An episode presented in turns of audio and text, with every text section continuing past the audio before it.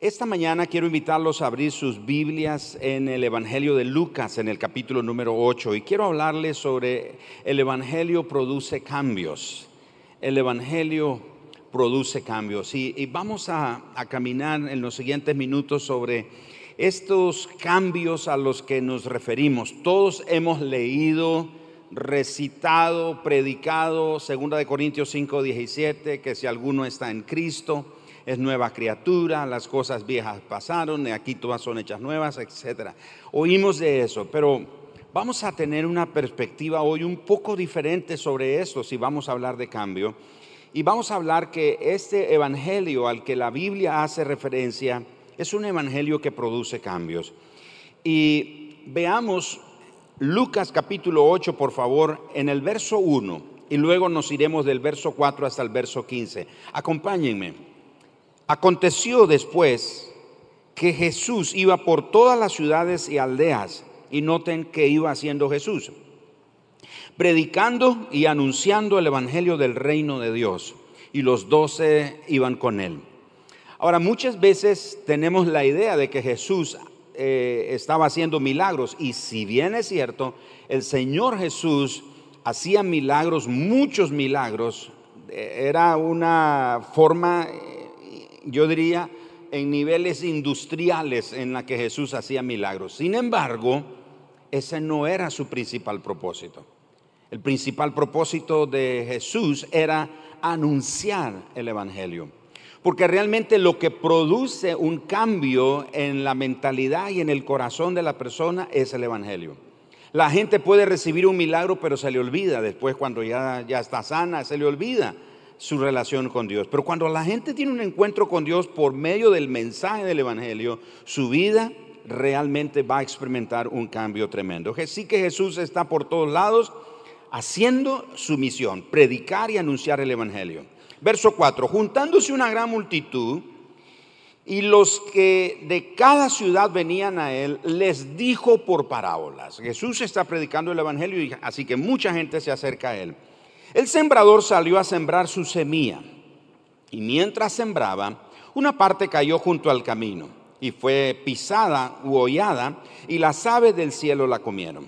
Otra parte cayó sobre la piedra y nacida se secó porque no tenía humedad.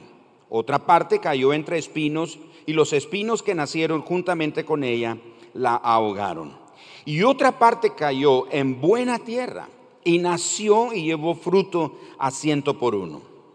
Hablando estas cosas, decía a gran voz, el que tiene oídos para oír, oiga.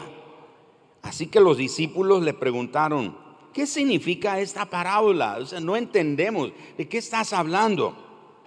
Y él dijo, a vosotros os es dado a conocer los misterios del reino de Dios, pero a los otros por parábolas para que viendo no vean y oyendo no entiendan. Esta es, pues, la parábola. La semilla es la palabra de Dios. Subraye eso si tiene una Biblia en físico o en digital.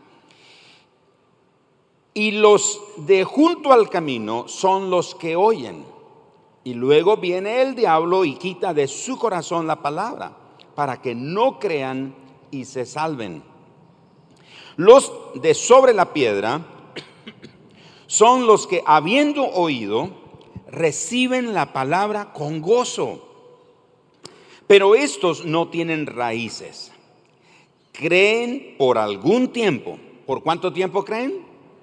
Por algún tiempo. ¿Cuánto? Una semana, un día, no sabemos. Algún tiempo. Por algún tiempo creen y en el tiempo de la prueba se apartan. La que cayó entre espinos estos son los que oyen, pero yéndose, son ahogados por los afanes y las riquezas y los placeres de la vida y no llevan fruto. Mas la que cayó en buena tierra, estos son los que con corazón bueno y recto retienen la palabra oída y dan fruto con perseverancia. Así que mis hermanos, Encontramos aquí que el Evangelio transforma vidas. ¿Y con qué transforma vida el Evangelio? Con la semilla incorruptible de la palabra de Dios. Dice que el, sembrador solía sembrar, llevó la semilla y la semilla es la palabra de Dios. Ahora, este pasaje describe a cuatro tipos de personas, describe cuatro tipos de terrenos, describe cuatro tipos de corazones que reciben la semilla de la palabra de Dios. Veamos que cada uno de ellos responde de manera diferente. No todos responden de la misma manera. El verso 12 dice que hay unos que están junto al camino. Se sale a sembrar el, sembrador y está tirando la semilla, pero alguna cayó ahí junto al camino. Y él explica en el verso 12 que el diablo viene y quita del corazón de las personas la semilla de la palabra para que no crean y se salven. Es gente que oye la palabra, pero la comienza a cuestionar, comienza a ponerla en tela de duda, comienza a decir, bueno, tal vez puede ser, yo no creo que sea para tanto, yo creo que es muy exagerado, etcétera, etcétera. Y toda esa conjeturas y argumentos que ellos hacen en su corazón, el enemigo lo usa para evitar que ellos crean en el Evangelio. Luego están los de la piedra, los que caen entre piedras la semilla. Dicen que ellos la reciben con gozo. Ah, reciben la palabra de Dios con gozo. Pero después de un tiempo, como no tienen raíces, ellos creen por algún tiempo, mientras tienen ese poquito de raíces que apenas lo sostiene, ellos creen, pero en el tiempo de la prueba, dice el escritor, se van. Y todos sabemos que la vida cristiana está rodeada de pruebas. Todos vamos a experimentar en algún momento de nuestra vida algún tipo de prueba dice que se van, se apartan. Luego están los que caen entre espinos. Me llama la atención que dice el escritor, pero yéndose son ahogados. Es decir, que es gente que está, pero finalmente termina yéndose, apartándose de su relación con Dios y los afanes de la vida, las riquezas, los placeres de la vida, los hace que ellos se pierdan. Sin embargo, hay otro grupo en el que la semilla incorruptible de la palabra de Dios cayó en buena tierra. Es un buen corazón. Y estos son, dice Jesús, los que de corazón bueno y recto son los que dan fruto. ¿Por qué ellos dan fruto? No solo porque son buena tierra, ellos dan fruto porque retienen la palabra. ¿Qué es lo que hacen? Retienen la palabra. ¿Qué significa retener la palabra? Es decir, la abrazan, la creen, la meditan, la estudian, la consideran, la ponen en práctica. Y eso es lo que hace que ellos puedan dar frutos. No damos fruto por estar en una iglesia. No damos fruto por tener tantos años de ser cristiano.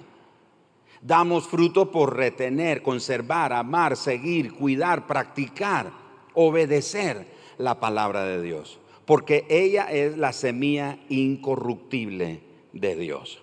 Lo dijo el profeta Isaías, que el Señor envía su palabra y Él se encarga que ella dé el fruto o cumpla la tarea para la cual Él la ha enviado. Así que hablando de cambios, nos preguntamos, ¿qué tiene que ver la parábola del sembrador con cambios en nuestra vida? Bueno, Quiero decirle que hay dos pasos muy importantes en nuestro proceso de cambio. Y estos pasos suceden realmente en orden. No, no, ocurren de manera desordenada, van en orden. Debemos comprender, en primer lugar, que todos nacemos como enemigos de Dios por nuestro pecado.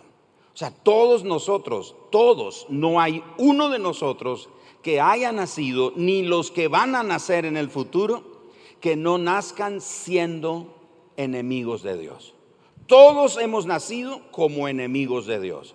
De hecho, Romanos capítulo 1, verso 21 declara que nosotros nacemos con corazones entenebrecidos. Es decir, ya nacemos, nuestro, nuestros niños nacen, nuestros hijos nacen y uno los ve hermosos, lindos, bellos, preciosos pero esos lindos, bellos, preciosos niños nacen ya con un corazón entenebrecido por causa del pecado. desde nuestros padres que pecaron, todos los que nacemos, nacemos siendo enemigos de Dios. Así que antes de cambiar, para alcanzar todo aquello para lo cual Dios nos ha preparado y para que disfrutemos a plenitud de la relación con Él, necesitamos dos cosas. Uno, necesitamos que alguien remueva el impedimento, valga la redundancia, que nos impide caminar de acuerdo al diseño de Dios. Y lo segundo que necesitamos es que alguien nos quite la culpa. Ahora, ¿cuál es el impedimento que nos detiene para caminar de acuerdo al diseño de Dios? El pecado. Y el pecado produce culpa. Cristo es la persona, única persona, que tiene la potestad de poder quitar el impedimento llamado pecado y de quitarnos toda culpa en nuestra vida. Así que si seguimos en nuestro pecado, no vamos a poder tener vida. ¿Se acuerda que Jesús dijo, yo he venido para que tengan vida y para que la tengan? En abundancia, dijo Jesús. Pero el pecado no nos permite tener esa vida a la cual Jesús nos está invitando que disfrutemos. No podemos estar con Dios por causa de la culpa o por causa del pecado. Por eso necesitamos lo que la Biblia llama el primer paso en el proceso de cambio es la justificación. La justificación sucede cuando nosotros confesamos nuestra fe en Jesucristo. Lo voy a repetir. La justificación sucede cuando nosotros confesamos nuestra fe en Jesucristo. La justificación simplemente significa ser declarado inocente a pesar de ser culpable. Por la fe, nosotros recibimos el perdón que Jesús nos ofrece y al recibir ese perdón, nosotros somos declarados inocentes aunque realmente somos culpables. Eso es la justificación. Así que el primer paso para un cambio genuino en nuestra vida es la justificación o ser justificado. Ahora, cuando Cristo vivió en la tierra, Él vivió en nuestro lugar. Es decir, ¿qué significa Él vivió en nuestro lugar? Él vivió como nosotros debemos de vivir. Eso es lo que quiero decir cuando Él vivió en la tierra. Él vivió en la tierra en nuestro lugar, es decir, vivió de la manera en la que nosotros somos llamados a vivir ahora en nuestra relación con Dios. Pero también cuando Cristo murió, Él murió en nuestro lugar. Y eso, en eso consiste el Evangelio. En que Cristo vivió aquí en la tierra sin pecado, como nosotros debemos de vivir, de acuerdo al diseño de Dios para nuestra vida. Pero también Cristo murió en nuestro lugar y en eso consiste sencillamente el Evangelio. Y cuando nosotros reconocemos nuestro pecado delante de Dios, confesamos nuestra fe en la vida y en la muerte de Cristo y en su resurrección, entonces sucede un intercambio lo voy a, parafrasear de una manera más fácil. La justificación entonces es nuestra fe puesta en Jesucristo, en su vida, en su muerte, en su resurrección. Cuando por la fe yo abrazo y acepto esto que Cristo hizo, entonces ocurre un intercambio. Él me da su justicia, Él me da su gracia, Él me da su santidad y yo le entrego mi pecado, mi condenación, mi culpa. ¿Se acuerda que lo dijo el profeta Isaías en el capítulo 53? Que Él cargó sobre sus hombros todos nuestros pecados y culpas. ¿No es cierto? Él cargó sobre sus hombros toda nuestra maldad. Entonces la justificación es el momento cuando en una reunión como esta o en cualquier otra ocasión viendo un programa de televisión cristiano o escuchando un programa de radio cristiano, etcétera, o leyendo un libro, un tratado, lo que sea. La persona por la fe es convencida por el Espíritu Santo y esta persona viene al convencimiento que es un pecador, necesita un Salvador, que ese Salvador es Jesucristo y esa persona acepta por la fe que Jesús vivió de una manera correcta, de una manera justa, que Cristo murió por nuestros pecados y llevó nuestras maldades, pero que también Él resucitó. Cuando la persona recibe por la fe eso, en ese momento se da lo que se conoce la justificación, lo que la Biblia llama la justificación. Es decir, la justificación no es más que ser declarado inocente a pesar de ser culpable es ser declarado limpio de toda maldad, aunque nuestra vida no haya sido la mejor. Pero por la fe recibimos el perdón de nuestros pecados. Así que, en vez de ser castigados por nuestro pecado, Dios acepta la muerte de Cristo en nuestro lugar. Una muerte que pagó la pena de nuestro pecado. Pero también acepta la vida perfecta de Cristo en nuestro lugar y nos considera justos delante de Él.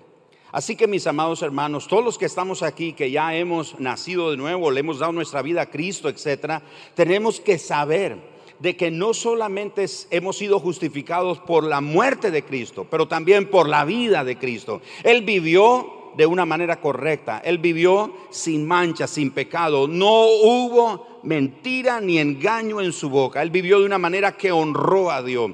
Él murió en la cruz, pero por nuestro pecado. Jesús no tiene que pedir perdón porque Él nunca pecó.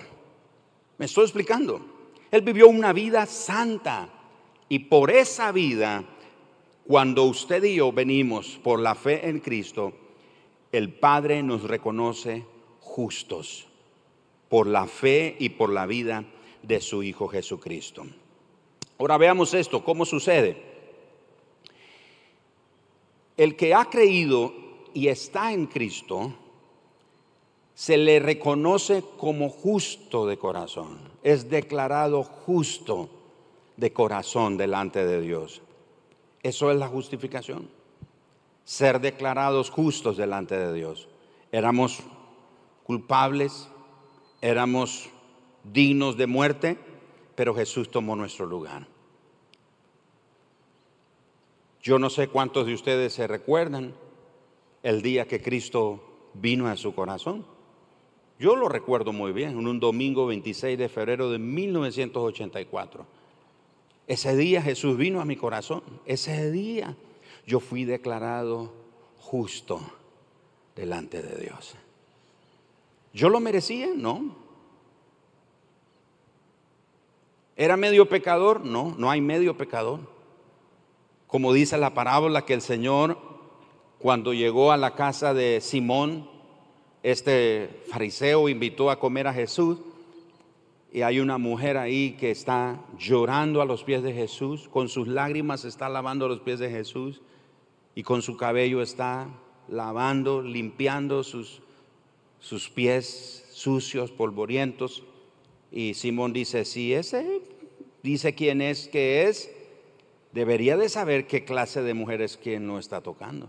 Y Jesús cuenta una parábola y le dice, Simón, habían dos hombres que debían mucho dinero a uno, uno a un hombre, y uno le debía 500 y el otro le debía mil. Y estos vinieron y dijeron, Señor, perdónanos, no podemos pagarte, por favor, perdónanos la deuda, etc. Y este hombre fue movido a misericordia, dice Jesús, y le perdonan la deuda a los dos. Y los dos se van contentos porque ya no tienen deuda. Y Jesús le pregunta a Simón, Simón, ¿quién crees que va a amar más? Y Simón respondió que al que se le perdonó más. Y Jesús le dijo, rectamente has juzgado, Simón, porque al que mucho se le ha perdonado, ama más. Pareciera que cuando Jesús está diciendo eso, como que hace dos grupos hay quienes el Señor les perdonó mucho y pareciera como que Jesús sugiere que hay algunos a los que el Señor les perdonó poco. Pero mis amados hermanos, desde Adán hasta el último hombre que nazca sobre este planeta Tierra, no hay una sola persona, incluyéndonos a nosotros, que diga, bueno, yo no pequé tanto porque eso sería justicia propia, eso sería soberbia, eso sería orgullo. Eso sería decirle, Señor, bueno, gracias por morir por mí en la cruz, pero yo no era tan malo. ¿Me estoy explicando? Todos tenemos que amar al Señor mucho, porque Él nos perdonó mucho. No hay nadie a quien el Señor le perdonó un poquito. Porque entonces sería como, Señor, tú no tienes que demandarme tanto a mí porque yo no era tan malo. Yo no era tan perverso. Yo no era tan pecador, Señor. Mis amados hermanos, tenemos que reconocer entonces que el primer paso en un cambio en nuestra vida es ser justificado. Pregúntase esta mañana, ¿es usted justificado?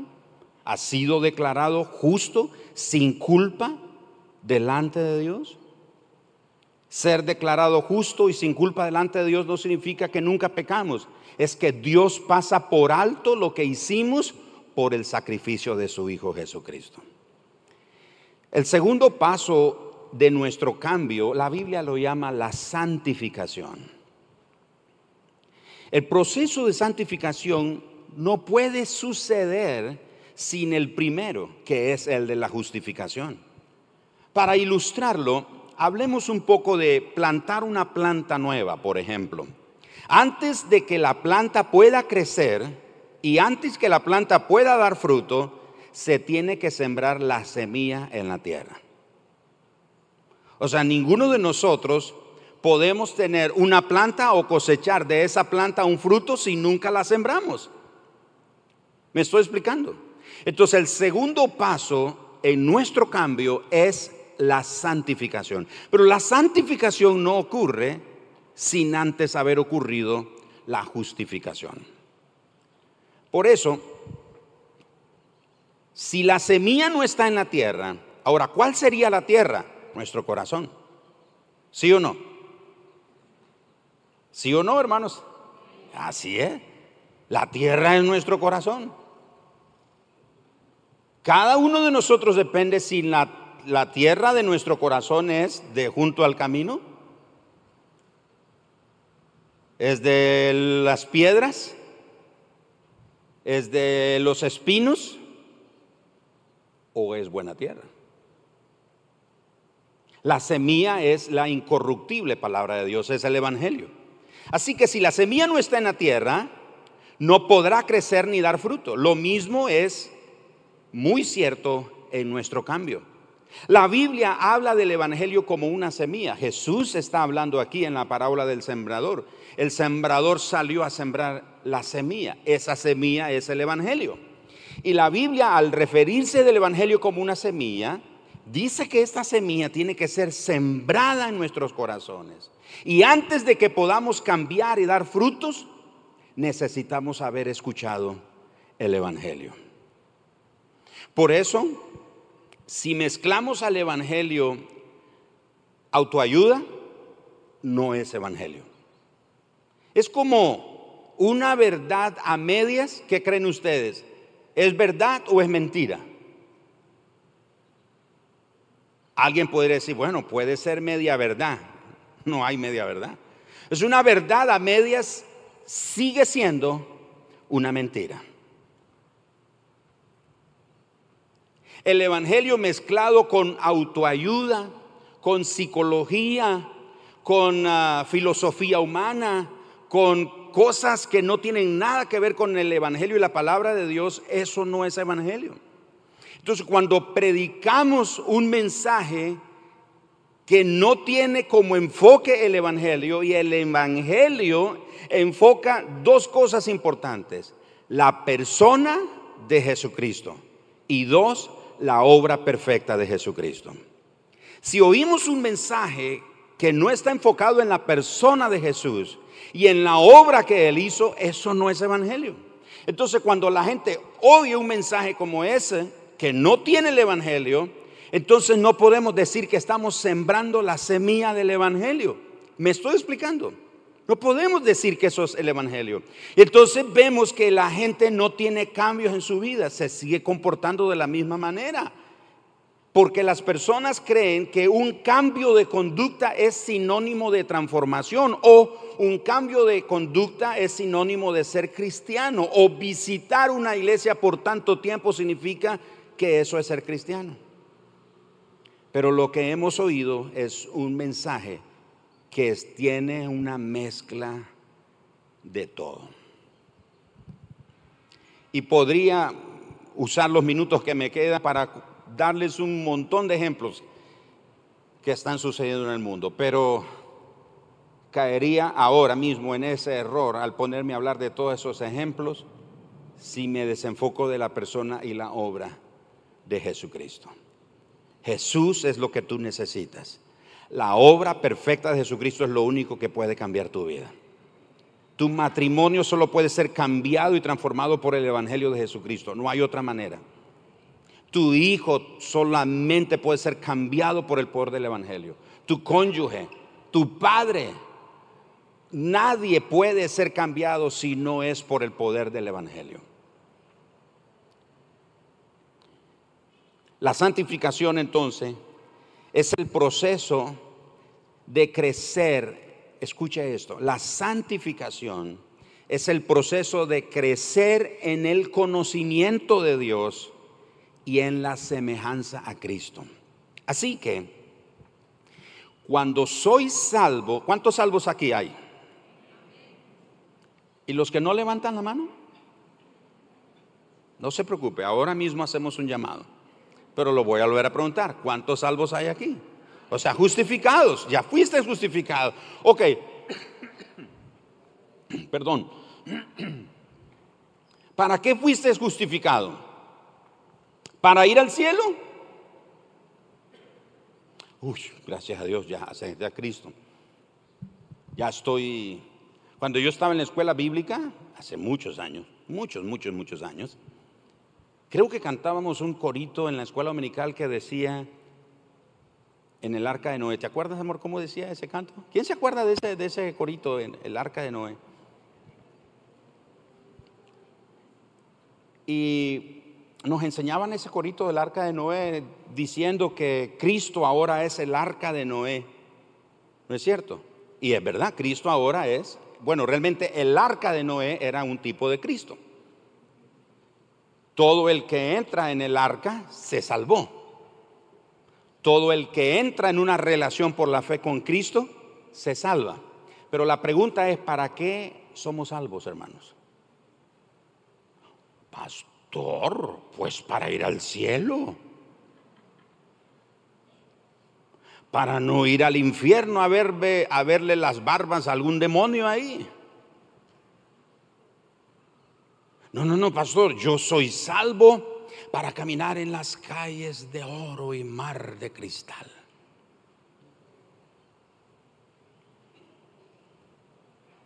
Aunque eso es cierto, pero eso no es realmente la razón principal. Usted y yo somos salvos. ¿Saben para qué, hermano? Para ser semejantes a Cristo. Así que vuelva a ver al vecino suyo y véalo si se parece tantito a Cristo. Y no estoy hablando en lo físico.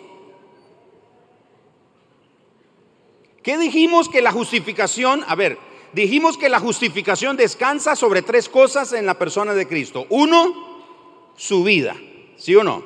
Cómo él vivió. Dos, su muerte. Y tres, su resurrección. ¿No es cierto? Entonces, usted y yo somos salvos, hermanos. Si bien es cierto, vamos a ir al cielo, pero ese, hermano, o sea, como dicen los muchachos, o sea, o sea, Dios, ¿qué, hubiera hecho Dios solo con salvarnos y tenernos un montón allá? Ay, qué alegre, todos danzando allá alrededor del trono, porque, ay, gracias Señor que no estoy en el infierno. Uf, yo pensé, Señor, que iba a ir para el infierno, pero estoy aquí en el cielo, Señor, gracias. No, no, no. El, el propósito de la salvación no es solo irnos al cielo. El propósito de la salvación es parecernos a Cristo. Ahora, para e, entender mejor eso, tenemos que ir hacia atrás, miles de años atrás, en el huerto del Edén, cuando Dios crea al hombre. Y Satanás destruye. ¿Cómo dice la Biblia que Dios hizo al hombre? A imagen y semejanza de Él lo creó. La imagen de Dios se vio distorsionada en el hombre. Y sin ánimo de burlarme y hacer menosprecio o cosa por el estilo, no lo hago con ese no es mi propósito, pero solo para poner un ejemplo de lo distorsionada que está la imagen por parte del enemigo en la vida del ser humano. Hay hombres que se sienten mujeres y hay mujeres que se sienten hombres. Eso es una distorsión de la imagen de Dios. Entonces lo digo no como una burla ni menosprecio, solo para poner un ejemplo de tan confundida que está la humanidad. Pero en el principio Dios hizo al hombre, varón y hembra los creó, a imagen y semejanza de él. Pero el pecado interrumpió que esa imagen de Dios se transmitiera de una generación a generación. Así que hasta Cristo, todo el que había nacido y sigue naciendo continúa con una naturaleza de pecado. Pero cuando Cristo vino, Cristo refleja la imagen y la naturaleza del Padre. Cristo no nació de la semilla, del semen humano, del espermatozoide humano, el hombre que está contaminado. Por eso Cristo, como dice Juan capítulo 1, verso, verso 1, en el principio era el verbo, y el verbo era con Dios, y el verbo era Dios. Así que mis amados hermanos, la santificación no es más que el proceso de crecer en el conocimiento de Dios y en la semejanza a Cristo. Ese es un proceso que se da poco a poco. No crea que yo ya estoy bien parecido a Cristo. No, hermano. En la mañana, ahorita en la mañana, me bajé de la cruz.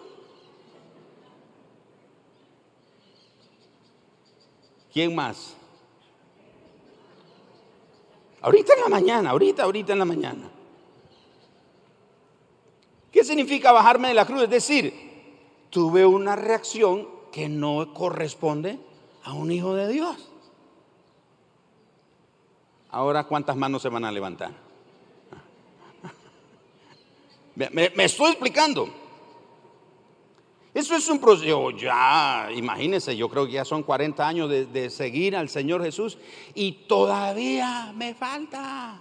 Todavía tengo que tomar lechita de vez en cuando. Todavía tengo que ser exhortado. Todavía tengo que venir delante de Dios y arrepentirme de mis pecados y decirle, Señor, necesito tu gracia en mi vida. Porque yo no puedo crecer. Yo no puedo cambiar por mis propias fuerzas. Necesito la ayuda del Espíritu Santo. Señor, ayúdame porque yo puedo echar a perder este proceso que tú has comenzado en mi vida.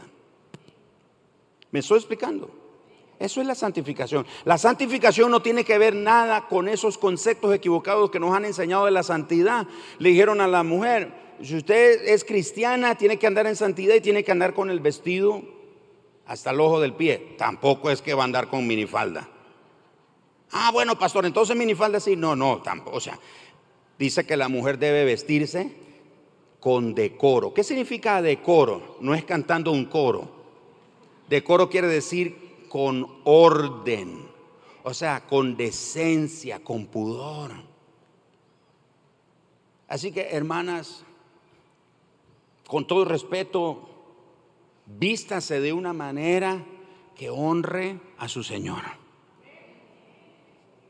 Y los hombres también. Hay, hombres que, que sí les gusta ir al gimnasio y bien por eso, pero es vanidad y se ponen unas camisitas. Y,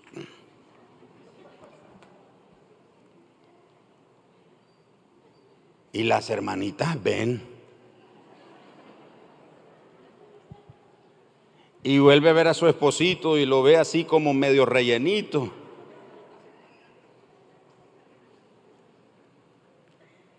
Así que todos, todos necesitamos de la transformación del Señor. Chicos, vayan acercándose, por favor. Me queda media página, pero vayan acercándose. Vean lo que dice Romanos 8:29, por favor. Romanos 8:29. Porque a los que antes conoció, está hablando de los que ahora caminan en Cristo, que ya han sido justificados. Están en el proceso de santificación. ¿Qué dije que es la santificación? Un, no los escucho, es un proceso. Digamos todos, proceso. Eso es la, la, santificación, hermano. No es que usted ya se hizo cristiano y uy, al segundo le salen alas como de serafín y querubín. No es cierto. Es un proceso. Pablo dice, imagínense, Pablo escribe en una de sus cartas, dice, el que robaba, ¿qué dijo Pablo? Que no robe, quiere decir que habían hermanos que estaban en la iglesia que todavía robaban. Y estaban en la iglesia. Y cantaban especiales. Y predicaban y eran, qué sé yo, famosos, no sé. Habían otros eh, es que el asunto, hermano, del pecado y esa naturaleza de cambio, ese proceso de santificación tiene que ver con un montón de cosas. Generalmente solo lo asociamos a cosas morales. Pero en, Tesalónica Pablo tiene que escribir y decir, el que no trabaje, que no. ¿Por qué? Porque había un montón de hermanos que estaban sin trabajar, porque ya venía Cristo. Porque en Primera de Tesalonicenses, capítulo 5, Pablo dice que en un abrir y cerrar de ojo el Señor va a venir, los muertos en Cristo van a resucitar primero, los que estemos vivos nos vamos con Él. Ya viene Cristo, entonces todo el mundo dejaron de trabajar y viviendo a expensas de los demás. Entonces Pablo los manda a trabajar, deben de estar de haraganes, de flojos, vayan. Eso tiene que ver con el proceso de santificación, no tiene que ver con esas cosas que nos enseñaron entonces. La mujer que no se pinte o que no se corte el cabello o que no haga esto, el hombre que no haga aquí. Nos enseñaron un montón de tradiciones que no tienen nada que ver con la santificación. Y nos, al enseñarnos de esa manera, la santidad, que es otra cosa que la santificación, muy diferente, nos enseñaron entonces que si yo dejo de, si una mujer deja de ponerse vestido corto y se pone vestido largo, ya es santa. O que si un hombre ya deja de fumar, porque le dijeron en la iglesia, ahora deje de hacer, usted es cristiano, ahora deje de hacer estas cosas. Entonces él deja de hacer esas cosas y él piensa que es cristiano, que nació de nuevo solo porque la dejó de hacer. Pero mis amados hermanos, un cambio de actitud o un cambio de prácticas no significa transformación. Por eso lo primero que tiene que haber en nosotros es un convencimiento que Cristo nos perdonó. Algunas veces yo he sido tal vez hasta grosero con cosas como estas que digo. Tenga cuidado, cuidado usted está viniendo a esta iglesia y está rumbo al infierno. Sí, porque o sea, usted puede estar aquí, pero si no ha nacido de nuevo, ¿de qué le vale? No, pastor, yo no me perdí, Señor, yo nunca me perdí un mensaje del pastor Gerardo. ¿Y? ¿Y? Nunca te arrepentiste de tus pecados. Siempre vivías en lo mismo. Tenías cara de cristiano, te comportabas como cristiano. Tenías una gran Biblia y debajo del brazo así con tu gran Biblia hermosa. Pero nunca mediste tu vida. Nunca te arrepentiste. Nunca abandonaste tu pecado. Ni siquiera me dijiste, Señor, ayúdame porque no puedo con este pecado, Señor. No tengo en mí la fuerza para resistir este pecado o esta tentación. Señor, ayúdame.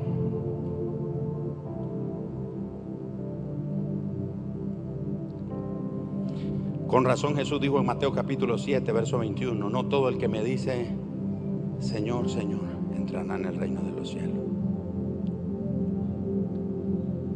Señor, pero en tu nombre prediqué en mundo de fe 20 años. Y me va a decir el Señor, nunca naciste de nuevo, Gerardo.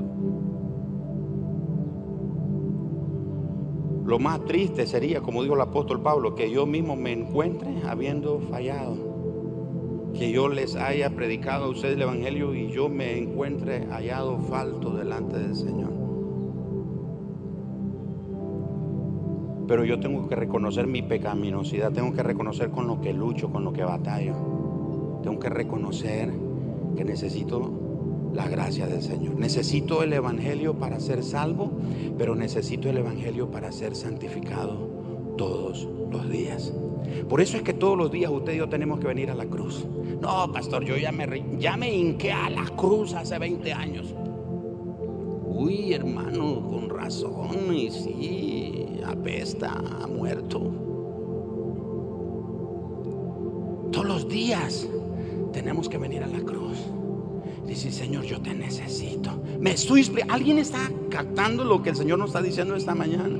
Necesito a Cristo. Porque el Evangelio es para toda la vida.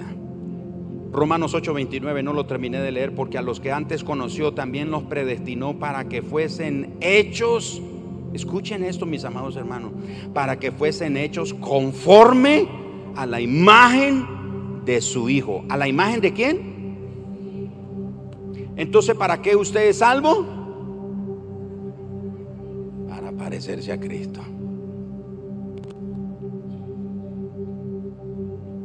Ay, pastor, pero es que eso está difícil, pastor.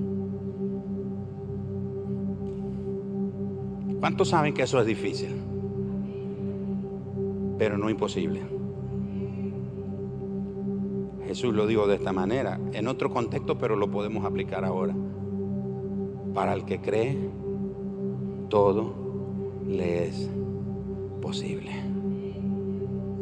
Yo reconozco que es difícil pero también puedo reconocer que no es imposible, porque para Él no es imposible. Así que es importante entender que todo este proceso sucede primero del interior y luego afecta el exterior. Por eso mencioné el Evangelio que cambia. Porque el Evangelio comienza cambiándonos a dónde?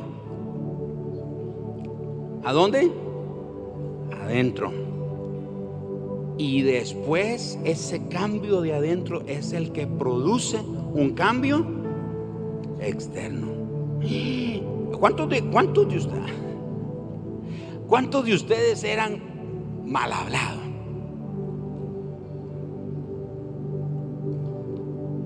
Y de repente comenzaron a notar tus compañeros, pero ya no decís malas palabras. ¿Qué te pasó?